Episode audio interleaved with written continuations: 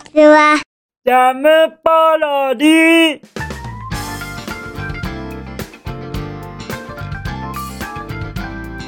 皆さんこんにちは。引きこもりサーバーの時間です。本日は2022年3月9日水曜日となっております。気温は10度といったところでございましょうか。そしてそして昨日の夕飯はですね僕はなんと野菜炒めを食べさせていただきました。ありがとうございます。野菜炒めありがとうございます。そうなのですよ。ちょっと豪華な食事でございます。野菜炒めといってもそれなりにお肉も入っていて豪華な大盛りめな野菜炒めでございました。とっても美味しかったですよ。ただこれに関しましてはめったにない食事ですのでもうもうしばらくはないと思います。はい。またしばらくはなんかあのカップ麺系に戻ると思います。とのことでして本日はその野菜炒めパワーを得た僕でございますから何か面白いことが言えるかもしれませんよ。はい。お付き合いよろしくお願いいたします。そしてそしてお便りに行ってみましょうかね。じゃんペンネーム。UNO さんことうのさんよりいただきました。うのさん。お便りまたもやですけどお久しぶりですからものすごものすご待ってましたのですよとのことでしてお久方ぶりでございます。宇野さんお久方ぶりでございますよ。ではでは宇野さんよりはあのがっつりとしたボリューミーあるお便りが添えられておりますのでそのボリューミーあるお便りをまずは読んでからいろいろとお答えしていきたいと思います。それではそのボリューミーさにより途中カミカミになるかもしれませんがそこはご容赦くださいませ。よろしくお願いいたします。ではではお読みいたしますね。じゃん臀部というのは背中の下部に位置する膨らんだ部分で正座するとかかとがつき椅子に座るとその座面に当たるところだそうです。あまり大声でピンクの臀部臀部と連呼するものですからちょっと飛躍的に大丈夫かな？と心配してしまいました。あよく考えたら臀部は臀部でも臀部違いでしたね。臀部とピンクにフォーカスしすぎて頭がお花畑になっていたようです。春ですね。そっちの臀部は魚類や肉類をほぐした食べ物で田舎者やソヤを意味する臀部が由来みたいな説があるようです。あの繊維っぽい感じは筋繊維みたいですね。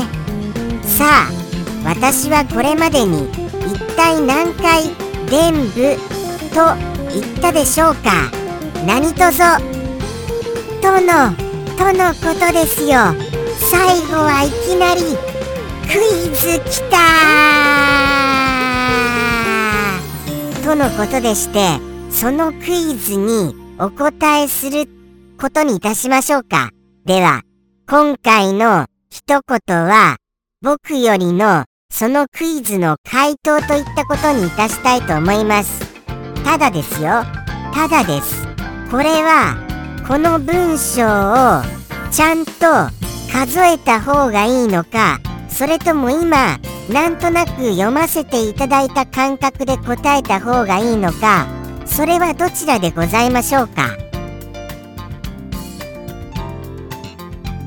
どうなのでしょうかね？なんとなくの感覚で答えてしまっていいのか果たして果たしてやはりちゃんと数えた方がいいのか。僕は数えた方がいいんじゃないかなってちょっと睨んでおります。はい。それはなぜかと申しますとこの最後の文章にいただいている最後の最後の伝部はトラップだと僕は睨みましたよ。はい。つまり私はこれまでに体何回と最後の言葉へ続いてますので私はこれまでにこれまでですからね。その最後の伝部を抜きにしたそれまでのこれまでの伝部を数えるべきだと睨まさせていただきました。どうですかこれ？どうですか？最後のトラップ。これうまく回避できましていますよねきっと。そうですよ。最後は抜きにして数えたいと思います。はい。ちゃんと数えさせていただきますよ。そしていただきますを甘噛みしてすみません。いただきますいただきますいただきます。いただきますってただきっていうところがちょっと言いにくいなって思いました。もうもう本当に僕は何でしょうか。喋りのプロフェッショナルな。もうもう今も噛みましたよ。今も噛みましたけど続けさせていただきますよ。喋りのプロフェッショナルでもないのにこういうことを注意しなくてはならないというのがなんとももうもう難しいのでございました。はい。普段から訓練した方がいいのですかね。でも訓練してあの何、ー、て言うんですか？なんかあまりにも流暢に喋りすぎても僕っぽくないじゃございませんか？ですよね。ですから訓練はいたしません。はいいたしませんよ。ただ単に面倒っちいからじゃない？というように見抜かれちゃってないかなって若干心配ですがはい。あの、そこは見抜かれちゃってないことを信じます。とのことでして本当に僕のあの素朴な疑問にお答えくださいまして宇野さん改めましてありがとうございます。そして僕はその伝部というのが体の一部を表すことはなんとなくは分かっていたのですがああその部分かということが改めて分かりました。ありがとうございます。そこの知識がはっきりしましたこと。僕はそこも含めてこの伝部が理解できましたことに宇野さんにまたまた改めまして感謝を言いたいのでございました。ありがとうございます。そうなのですよ。なるほどです。正座するとかかとがつく部分ということでああなるほど。うまいこと表現するなっていう風にさすがだと思いましたよ。そういう表現の仕方で伝部をちょっとあのかわしておっしゃるところが素敵ですよね。何て言うんでしょうね。前々からやはりいただく文章に思いましたがこう表すその表現がものすごいお上手なのでございますよ。ですから、あの僕みたいに、あの知識もなくて、そして理解力が薄いリスでも、ああ、なるほど、となるのでございました。ありがとうございます。こうしてあの分かりやすく、あの丁寧に伝えてくださいまして、本当に助かるのでございます。ああ、なるほどですよ。伝部はそこでございますか。僕はですねちょっともうちょっと危険な部分を想像しちゃってました。はいもうちょっと危険な危なかったそっちなんですね。そして本来の僕が悩んでいた伝部についてもありがとうございます。そのあのこれまた難しいですね。ちょっとあの難しいのがあのー、魚類や肉類をほぐした食べ物。つまりまあ若干ひき肉っぽいことなんですか？ちょっとわからないんですよね。そこがちょっとあのほぐしたほぐしたのはまあひき肉だとちょっとほぐしてあのー、ぐちゃぐちゃにまとめる部分もありますよね。ということはもうもうただただほぐすわけですよね。お肉も。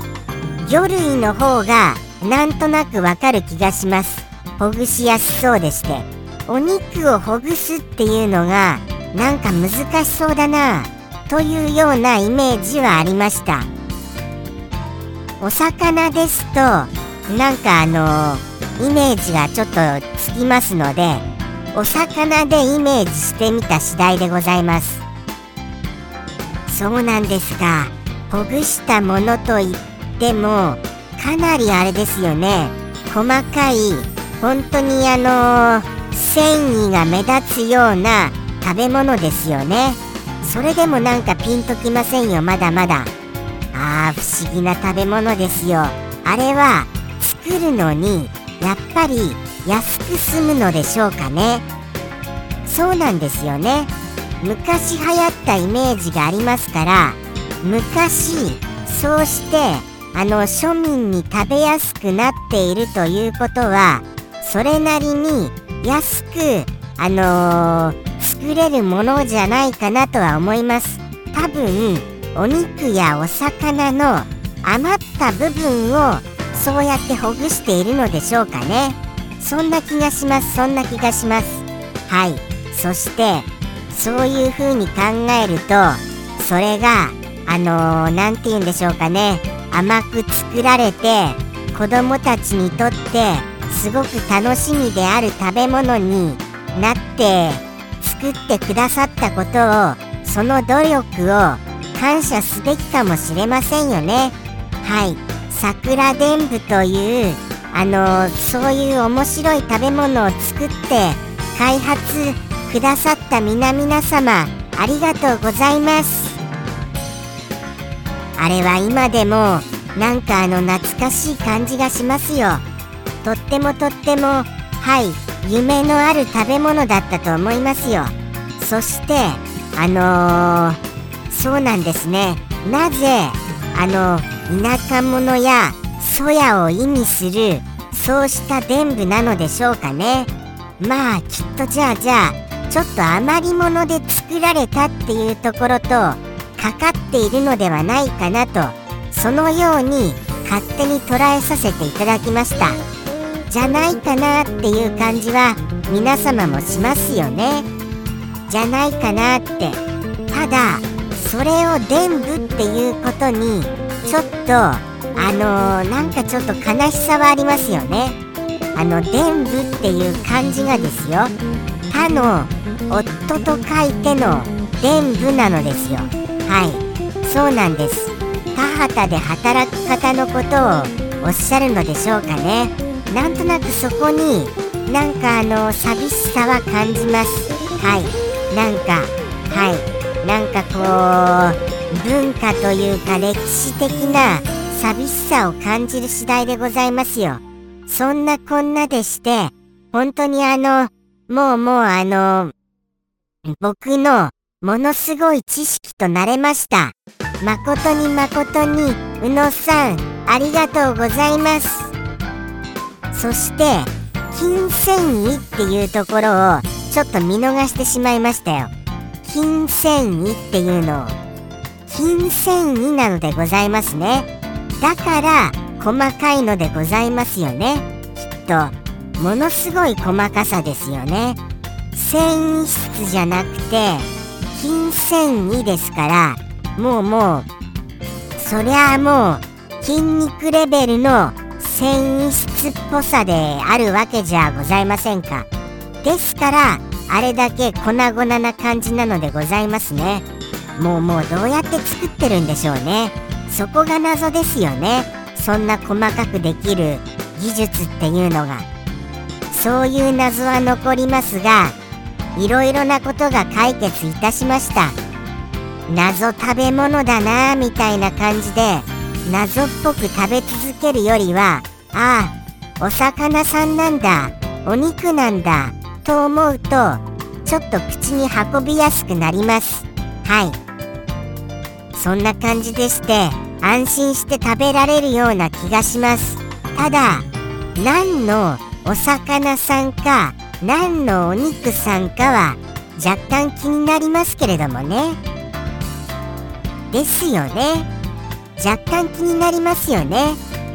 そこは気になりますがまあまあまあまああの美味しい食べ物ですからね。それにこの現代の日本で食べられているものですからまあまああまりにおかしなものは入ってませんよね。だと思いますよ。むしろ上質なものの切れ端か何かのもので作られていると信じます。とのことでしてじゃあじゃあ僕は今回伝部を何回言ったでしょうかと言いたくなっちゃいますが僕が言った回数は気になさらないでくださいませ。とのことでしてその文中に何個書かれていらっしゃいましたか。はい。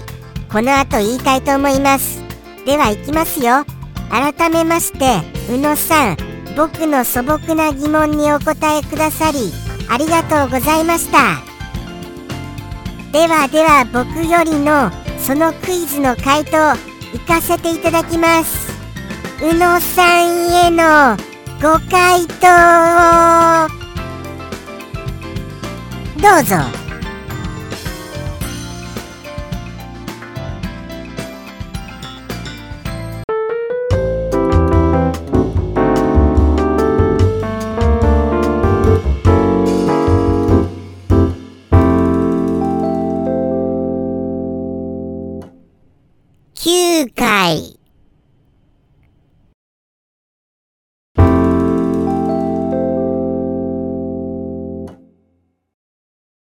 ジャムポロリ。バイバーイ。